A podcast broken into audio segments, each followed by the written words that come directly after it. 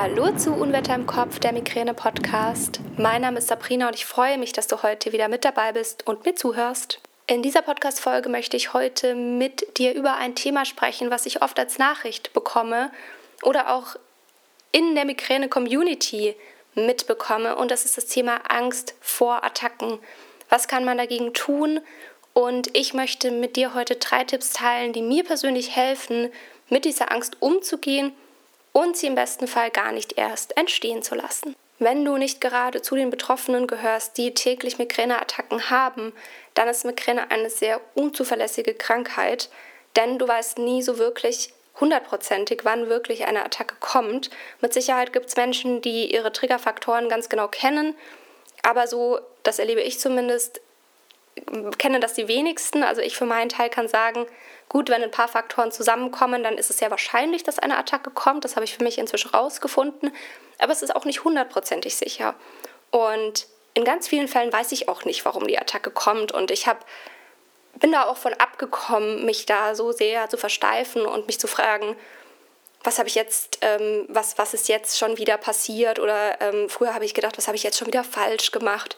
Ähm, Migräne ist eine Krankheit, eine neurologische, komplexe Erkrankung und sie ist komplex. Und das liegt nicht daran, dass du irgendwas falsch gemacht hast. Mit Sicherheit gibt es Faktoren, die vorbeugend gemacht werden können, die die Häufigkeit der Attacken reduzieren. Das gibt es, das ist auch bewiesen. Aber du bist erstmal nicht schuld an einer Krankheit, die du hast. Und dadurch, dass diese Attacken so unvorhersehbar kommen, in vielen Fällen ist das natürlich eine Sache, die beängstigend sein kann. Und ich kann das sehr gut nachvollziehen und ich mache mir da auch meine Gedanken.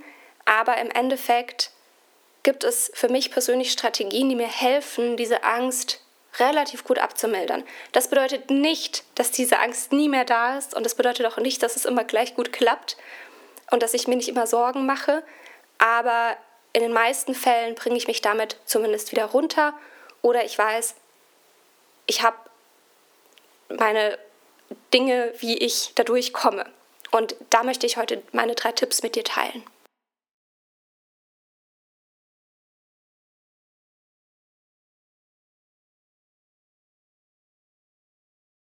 Und mein erster Tipp ist, immer einen Plan B haben, vielleicht sogar einen Plan C.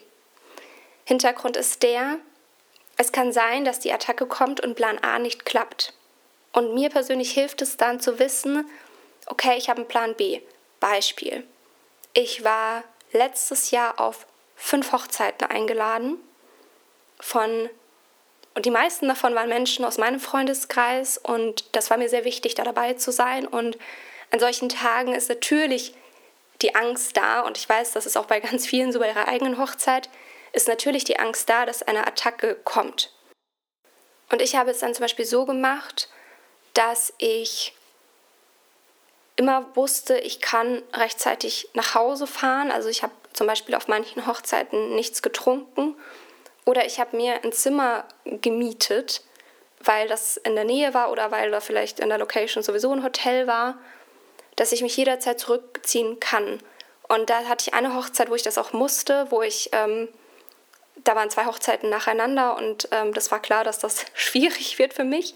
Und ähm, die erste Hochzeit habe ich dann noch ganz gut durchgehalten und bei der zweiten habe ich dann einfach irgendwann die Reißleine gezogen und bin ins Zimmer. Und ähm, solche Dinge mir zu überlegen und zu wissen, es gibt Momente oder zum Beispiel ist auch mein Freund mal gefahren auf eine Hochzeit. Also solche Dinge, wo ich genau weiß, okay, wenn es nicht mehr geht, dann können wir nach Hause fahren oder dann kann ich mich ins Zimmer legen. Und das ist natürlich trotzdem blöd. Also es ist natürlich trotzdem blöd, wenn eine Attacke kommt. Ähm, aber dann habe ich zumindest die Möglichkeit und muss mich nicht verrückt machen. Also mir hilft das immer. Und das wäre so mein erster Tipp, dass du immer dir überlegst, was ist die Möglichkeit für einen Plan B. Und ich bin mir ziemlich sicher, dass es in den meisten Fällen irgendeinen Plan B gibt. Und das kann sein, wenn es zum Beispiel deine eigene Hochzeit ist, dass du diesen Tag vorher ganz gut mit einer Neurologin besprichst und weißt, was und was sind die Maßnahmen, was kann ich tun. Und da wirklich diesen Rückhalt zu haben und das auch anzusprechen. Und das ist auch ein Tipp, eigentlich jetzt keiner dieser drei Tipps, aber ein wichtiger Punkt bei so, ja, bei diesem Plan B-Thema, dass die Menschen in deinem Umfeld, die dich gut kennen oder mit denen du viel unterwegs bist, wissen, was müssen sie tun, wenn bei dir eine Migräneattacke kommt. Und das ist ganz, ganz wichtig, da Kommunikation zu betreiben und das wirklich auch anzusprechen und ihnen das vorher, wenn es dir gut geht, zu erklären, wie das genau ist. Und ähm, ich kenne viele, die Wortfindungsstörungen haben oder die ähm, sich dann vielleicht nicht mehr so ausdrücken können, wenn eine Attacke kommt und dass es einfach im Voraus klar ist, so und so müsst ihr handeln, wenn mir was passiert, wenn eine Attacke kommt. Und mein Tipp Nummer zwei ist, hab eine funktionierende Akuttherapie. Das bedeutet nicht nur eine funktionierende Akutmedikation, sondern auch Dinge wie, ich habe eine Sonnenbrille immer dabei, ein Wasser, dass ich meine Medikamente nehmen kann.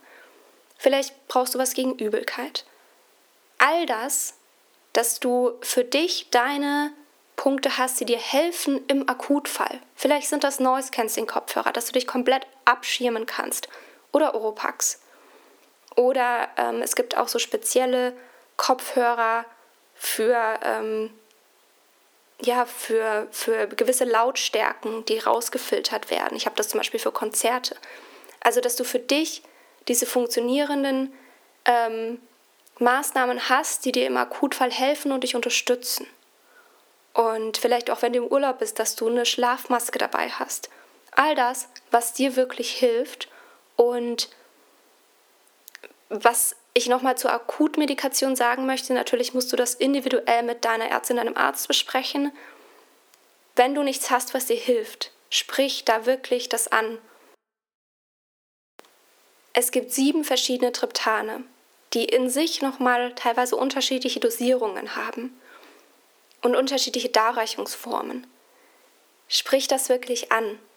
Nur weil du ein Triptan ausprobiert hast, bedeutet das nicht, dass die anderen Triptane auch alle nicht helfen. Und vielleicht ist es auch die Maßnahme, also vielleicht ist es auch, vielleicht helfen die Schmelztabletten besser, weil dir übel ist, ähm, wenn du eine Attacke hast. Vielleicht helfen dir Nasensprays, vielleicht hilft dir der Pen, den du dir selbst spritzt. Also all das, es gibt so viele verschiedene Darreichungsformen.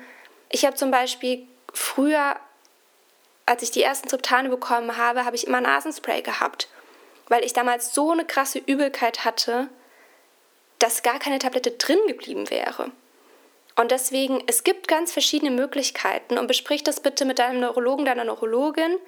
Und wenn du merkst, dass die Triptane vielleicht nicht ganz so gut wirken, dann sprich auch drüber, wie du sie verstärken kannst. Also es gibt ja Möglichkeiten, ähm, noch was hinterherzunehmen oder mit was zu kombinieren. Also besprich das und Besprich auch mit deiner Neurologin, deinem Neurologen, wenn du keine Triptane nehmen darfst. Also wenn die kontraindiziert sind bei dir aufgrund einer Vorerkrankung, dann besprich mit deiner Neurologin, deinem Neurologen, was du nehmen kannst, was dir im besten Fall hilft.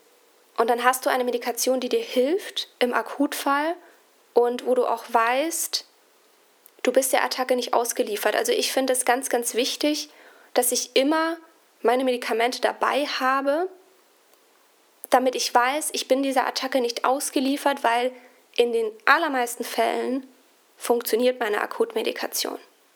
Es gibt Einzelfälle, da funktioniert es nicht, aber auch da weiß ich, was ich als Alternative nehmen kann, wenn die erste Medikation nicht hilft. Und dann kommen wir zu Tipp Nummer drei und das ist Entspannungstraining. Das ist für mich ein ganz, ganz wichtiger Bestandteil denn wenn ich merke, ich komme in die Angst, ich komme in das Thema Unsicherheit, bei mir kommen diese ganzen Gedanken, was, was ist, wenn das und das passiert, ähm, aber wie mache ich das und das, wenn das alles aufkommt und ich dann in so einen Gedankenkreis, in so ein Gedankenkarussell komme, dann hilft mir wirklich Entspannungstraining. Und da ist es ganz wichtig, dass du deine Methode findest, die dir hilft. Ich habe so viele Inhalte zum Thema Entspannungstraining auf meinem ähm, Instagram-Account, im Podcast. Ich habe einen kompletten Entspannungspodcast Alltagspause aufgenommen, wo keine neuen Folgen sind, aber der ist komplett noch online. Den findest du auf allen Podcast Plattformen, auf iTunes, Spotify, wo auch immer. Und du kannst dir ganz viele verschiedene Entspannungen anhören. Und dann gibt es auch natürlich noch mein Online-Entspannungsstudio, wo du jede Woche eine Entspannungsmethode bekommst, wo du dich auch immer wieder reinhören kannst, wo es regelmäßige Entspannungskurse gibt, weil Entspannungstraining ist Training und das ist genauso Training wie Sport. Und deswegen übe dich da drin und ja, gib dir da die Möglichkeit, dir deine Methode zu suchen, die dir hilft, die du immer wieder anwenden kannst, die du auch außerhalb von Angst natürlich machen kannst und die dich einfach unterstützt. Und das ist mir nochmal eine ganz, ganz große Hilfe, wenn dieses Gedankenkreisen aufkommt. Dann mache ich sehr gerne eine geführte Meditation. Das ist auch so ein Thema, lass dich anleiten. Du musst dich nicht hinsetzen und nur für dich das machen und atmen. Lass dich anleiten. Dafür gibt es das alles, dafür kannst du das alles machen. Dafür gibt es auch Menschen, die das beruflich machen, wie ich zum Beispiel. Ich bin ausgebildete Entspannungstrainerin und Yogalehrerin und das kann dir wirklich gut helfen, aus diesem Gedankenkarussell rauszukommen, dass du einmal innerlich Stopp sagst und diese Gedanken einfängst und einfach wieder bei dir ankommst. Und danach ist bei mir zumindest meistens der Kopf klarer und ich weiß wieder, okay, ich bin wieder ruhiger, ich bin wieder bei mir. Ich bin weg von dieser Angst. Genau, also nochmal zusammenfassend, das sind meine drei Tipps. Erster Tipp, hab einen Plan B, vielleicht sogar einen Plan C. Zweiter Tipp, hab eine funktionierende Akuttherapie. Und dritter Tipp, wenn die Angst aufkommt, hab eine funktionierende Entspannungsmethode und übe dich darin, regelmäßig zu entspannen. Und damit sind wir am Ende der heutigen Podcast-Folge angekommen. Ich freue mich, wenn du auf meinem Instagram-Account vorbeischaust. Da findest du mich unter Unwetter im Kopf. Komme auch gerne in die geschlossene Facebook-Gruppe Unwetter im Kopf, der Migräne-Austausch, um dich mit anderen Betroffenen auszutauschen. Und ich habe gerade schon das Entspannungsstudio Calmsoul Studio angesprochen. Es gibt ab 1. Juli da auch eine Überraschung, um regelmäßig dran zu bleiben. Also folg mir da gerne auch auf Instagram oder melde dich in meinem Newsletter an, damit du nichts verpasst. Und dann freue ich mich, wenn du diesen Podcast gerne einer Person empfiehlst, die das Thema auch interessieren könnte. Denn es wird immer schwieriger sichtbar zu sein. Die ganzen großen Podcasts haben da eine ganze Geldmaschinerie dahinter. Und ähm, ich mache das ähm, ja nur hier alleine bei mir zu Hause. Und deswegen freue ich mich, wenn du diesen Podcast abonnierst, wenn du ihm eine 5-Sterne-Bewertung gibst, wenn du ihn teilst und wenn du beim nächsten Mal wieder einschaltest. Bis dahin wünsche ich dir alles, alles Liebe, deine Sabrina.